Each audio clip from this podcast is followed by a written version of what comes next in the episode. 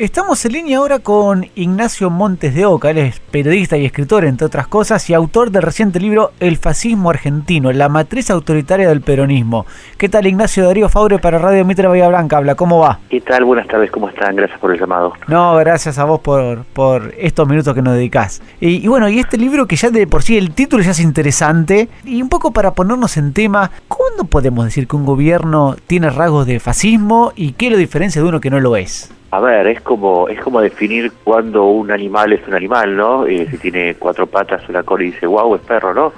Eh, ¿Qué pasa con el fascismo? Cuando vos tenés fascismo tenés un líder iluminado que jamás se equivoca y que es el centro de un Estado que domina sobre cada individuo y sobre su vida cotidiana y su, su pensamiento que responde un partido que representa el único interés nacional y el resto es dejado de lado por ser parte de ese enemigo interno y externo que siempre amenaza al país y que por lo tanto eh, toma el toma el poder y se mantiene en él eh, sin tolerar ningún tipo de disidencia. Y la, y la disidencia es tratada como una oposición enemiga ya sea que se trate de un medio al que hay que dominar, un individuo al que hay que perseguir con la cárcel o con eh, inspecciones impositivas o echarlo del trabajo, o eh, si para evitar esto hay que adoctrinar a la masa desde la infancia hasta la vejez. Cuando tenés estos elementos, ya tenés un estado fascista o neofascista en nuestros casos, porque lo que sufrimos nosotros es una adaptación de las ideas de Mussolini a nuestra propia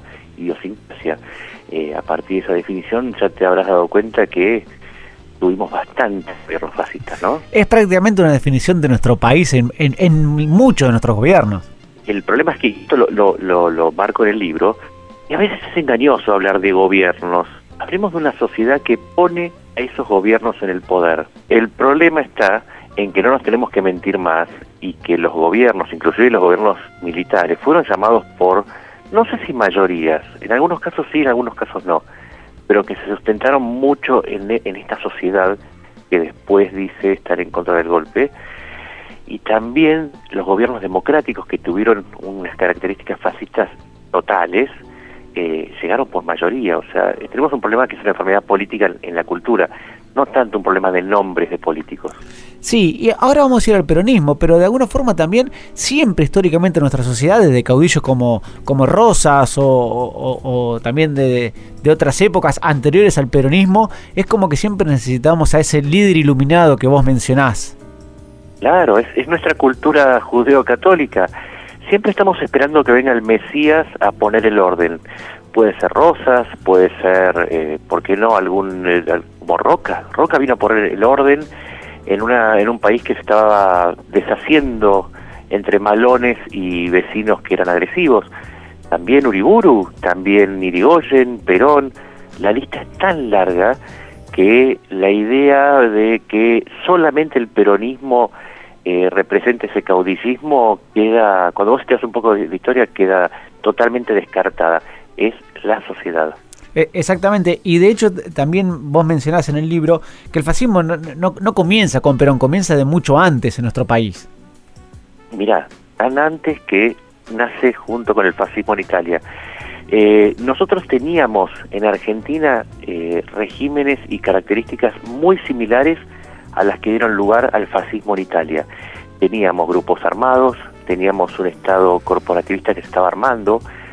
Lo que hizo Mussolini, y nosotros siempre importamos cosas de Europa, en este caso importamos una enfermedad política como el fascismo, fue estructurar una forma de hacer política que ya estaba presente en la Argentina. Es decir, cuando Uriburu da el golpe, se agarra de las ideas del fascismo, pero no es que no las tenía antes, ya las estaba poniendo en práctica.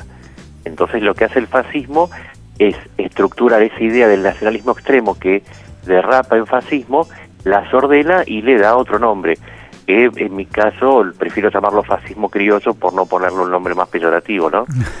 Está claro.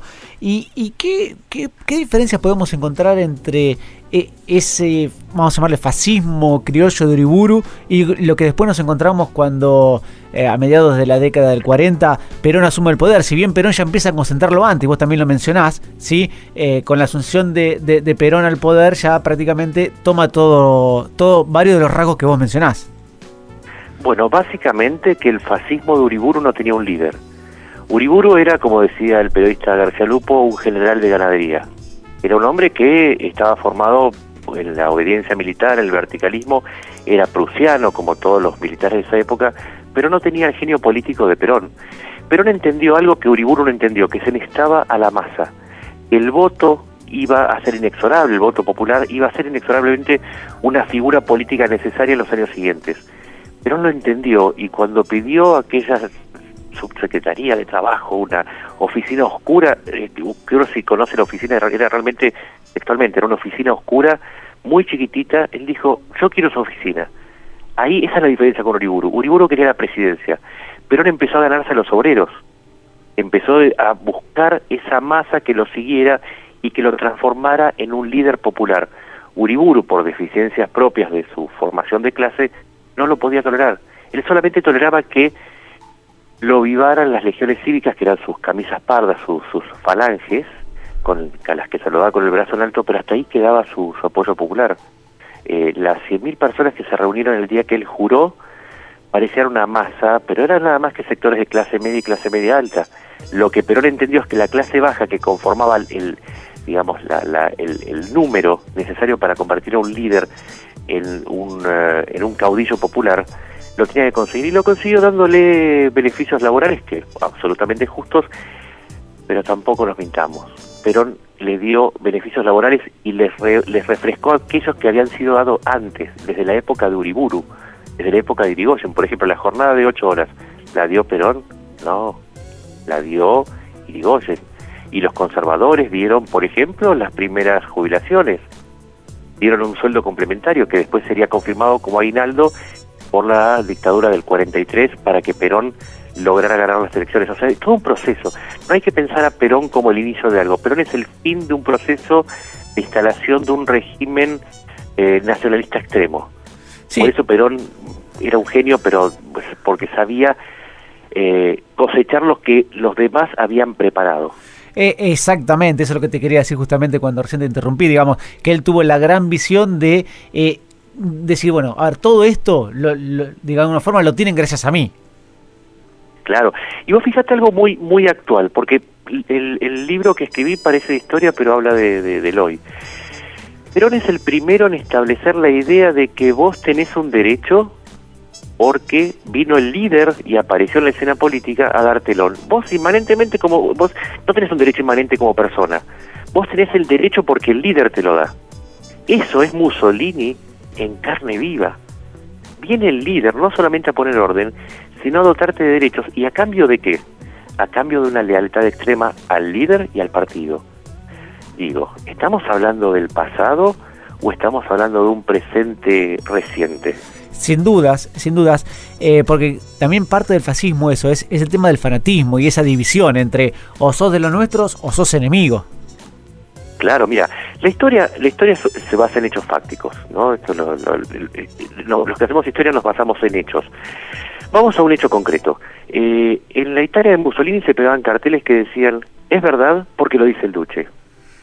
Después tenemos a Perón, en la época de Perón. Evita decía, es verdad porque lo dijo Perón y porque además es verdad. Y a partir de ahí revisemos, en tiempos recientes en el kirchnerismo, y no, no nos olvidemos lo que, lo que pasa ahora, ¿No se considera que tanto los, los Kirchner como en algunos casos en Macri, todo lo que dicen no es, no es posible eh, criticarlo? Porque siempre tienen razón, porque es el líder que vino a salvarnos del que estaba antes. Esa característica fascista de nuestra sociedad permanece. Sí, Entonces ahí tenés hechos fácticos. Ahí quizás, eh, permitime discrepar en, en, lo siguiente, ¿sí? Que a veces cuando uno llega al poder, ¿sí? Eh, por ahí eh, se, vuelve medio ciego en cuanto a lo que la sociedad necesita y uno está convencido de lo que es la realidad, que puede ser lo que le está sucediendo a este gobierno. Y ahí lo puedo diferenciar con aquellos gobiernos que adrede, mienten, ¿sí? sobre determinada realidad para volcarlo a su provecho. Mira, eh, una vez subí al volcán Lanín, estaba escalando y me pasó algo que sucede en el poder. Allá arriba no hay tanto oxígeno y la verdad es que no tomas las mismas decisiones. Arriba no hay tanto oxígeno como acá. Pero lo que yo marco, y, estoy de acuerdo con tu discrepancia, ¿eh? estoy totalmente de acuerdo. El problema que yo marco es que la gente cree que al líder no se le discute. Y ese es el componente fascista de nuestra sociedad. Que al líder, justamente, si vos sabés que se está equivocando, lo tenés que criticar. No nos permitimos eso. Esa es una doctrina liberal que en nuestro país no está muy eh, aceptada. Se, se, se, pide más que el líder no que no se le marque al líder una equivocación que marcársela que sería lo correcto, ¿no?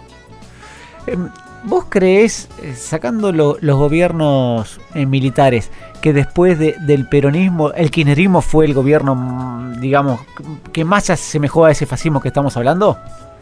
A ver, pues como te decía, si tiene cuatro patas, mueve la cola y dice, wow, es un perro. bueno, pero quería que lo digas vos, no yo. a ver, revisemos. Revisemos las características del fascismo. ¿Había un líder providencial que llegó a salvarnos de la crisis del 2001? Sí. ¿Se estableció un momento cero de la historia a partir de la llegada de ese líder? Y mirá, Cristina Kirchner el 25 de mayo de 2010, en vez de hablar de la, de la independencia argentina o de la emancipación, habló de la asunción de Néstor Kirchner.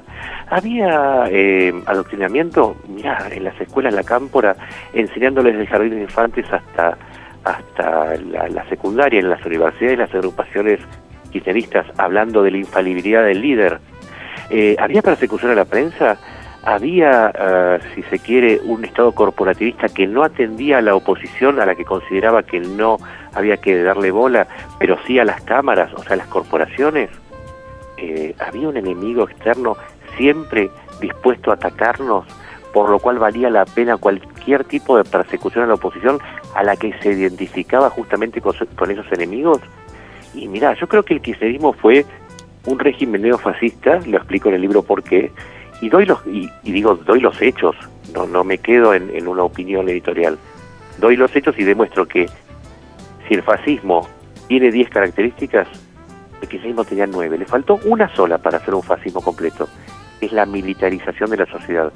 Y que no la pudo hacer precisamente porque en su política de derechos humanos eligió a los militares como enemigos y porque no quiso destinar ningún presupuesto a militarizarse.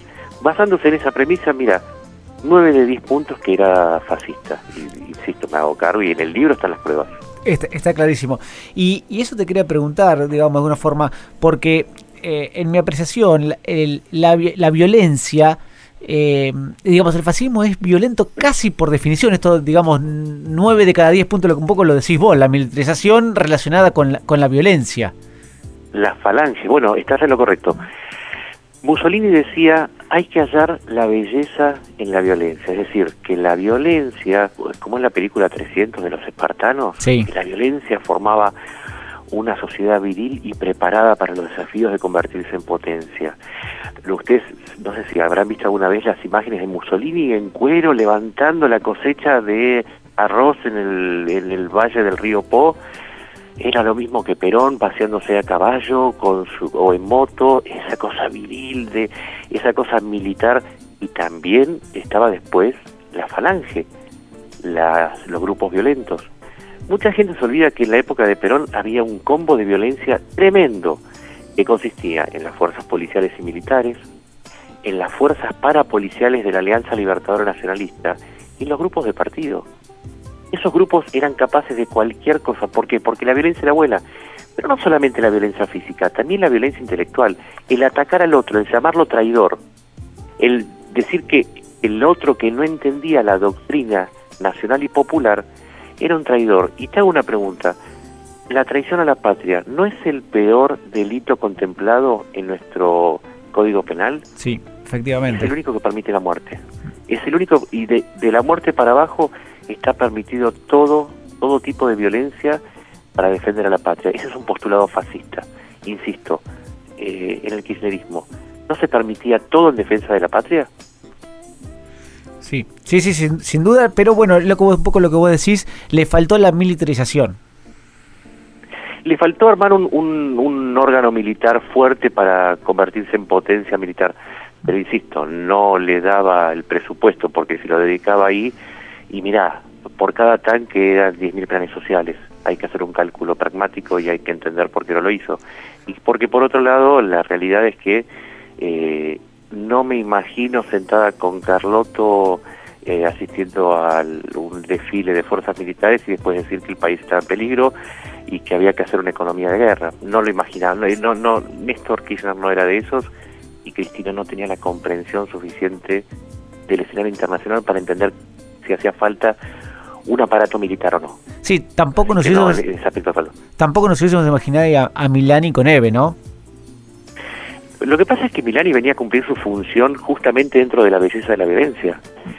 Milani era un oficial de inteligencia que vino a establecer un régimen de, espionaje del cual yo puedo decir, yo fui víctima de ese, de ese sistema de espionaje, que estableció un sistema de vigilancia muy similar al de Perón sobre toda la sociedad, que, funcionaba en tres niveles lo de Milani. Por un lado funcionaba en el, en el espionaje, en el enterarte, enterarte de todo, de todo lo que pasaba. En el segundo manejaba las fuerzas de seguridad, era un riesgo siempre para cualquier eh, autoritarismo. Y en el tercer nivel funcionaba al nivel de la amenaza. Cualquier disidente sabía que Milani tenía el potencial de y te iban a plantar algo. En eso funcionaba perfecto Milani. Ahí, hasta ahí llegaba el aparato militar del kirchnerismo, para el espionaje interno.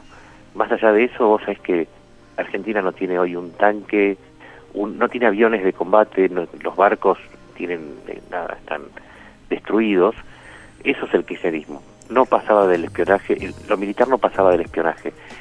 Ahí sí, no, no logró ser fascista. Em, y también a veces nos olvidamos que durante la década del 70 estuvo la AAA, ¿no? Ah, la AAA, bueno. En la AAA había dos tipos, eh, Villar y Margaride. Villar era un comisario que había sido retirado por abuso de autoridad, por secuestro y por eh, tortura. Perón lo retoma, o sea, lo, lo, vuelve a su cargo, lo saca del retiro, y Villar tenía una característica, él daba cursos en los que su bibliografía era Mein Kampf de Hitler y la Carta del Laboro de Mussolini, y al que egresaba de esos cursos se le daban dos cosas, un puesto dentro de los de la AAA, un puesto de mando, y un llaverito con una esvástica. Margaride, por su parte, era un admirador de Mussolini confeso y muchas veces se lo escuchó tirando conceptos o frases que eran propias de Mussolini. Perón sabía que ambos, porque Perón no era tonto, vamos a, decir, o era tonto o no era tonto, no era tonto. Sabía que estaba poniendo dos fascistas dentro de el comando de la AAA y los dejó seguir. Y López Rega respondía a la parte política de Perón. O sea, por donde lo vieras, el fascismo resurge con fuerza, tanto en la AAA como del otro lado. Ojo que las organizaciones, organizaciones armadas de izquierda tenían en la belleza de la violencia de Mussolini y en otros defectos de su formación la misma cultura fascista que del otro lado. Eso, eso es algo muy interesante. A veces como de las dos caras de la moneda eh, tenemos a veces los mismos eh, los mismos aspectos de lo que vos mencionás, de la belleza de la violencia. Claro, porque la cultura está siempre por encima de la ideología. Vos podés eh, cambiar de ideología, pero no de cultura. Y el, tanto los grupos armados de derecha como de izquierda eran una autopista nacionalista extrema. Vos te podías pasar al carril derecho o al carril izquierdo con mucha facilidad. Por eso muchos de los que estaban en, los grupos armados de izquierda eh, colaboraban con la derecha y muchos militares colaboraron con la izquierda, ojo, y negociaron con la izquierda. ¿Por qué? Porque el nacionalismo era el factor común, era la cultura nacionalista. Y en esa cultura nacionalista estaba ya tan arraigada la idea de la belleza y la violencia, que en ambos casos se justificaban a sí mismos con la defensa de la patria. No hay que olvidarse que tanto Montoneros como ERP, como la AAA, tenían el mismo, eh, la misma justificación. Ellos defendían a la patria del enemigo. Y a partir de ahí podían cambiar de ideología.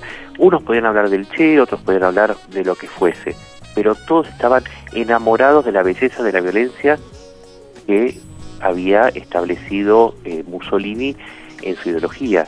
Eran fascistas, a ver, entendámoslo, era una lucha, era una guerra civil dentro del fascismo argentino.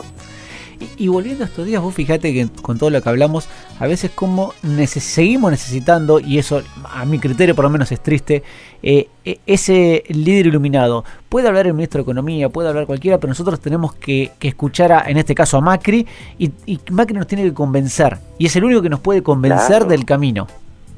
Es correcto, mira, ¿Vos sabés cuál es el principal enemigo del fascismo? No es ni el comunismo ni el judío, esos los tienen como enemigos, digamos, secundarios.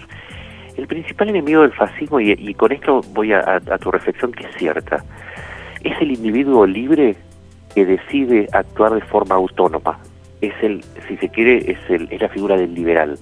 Es la persona que piensa por sí misma y no sigue un líder.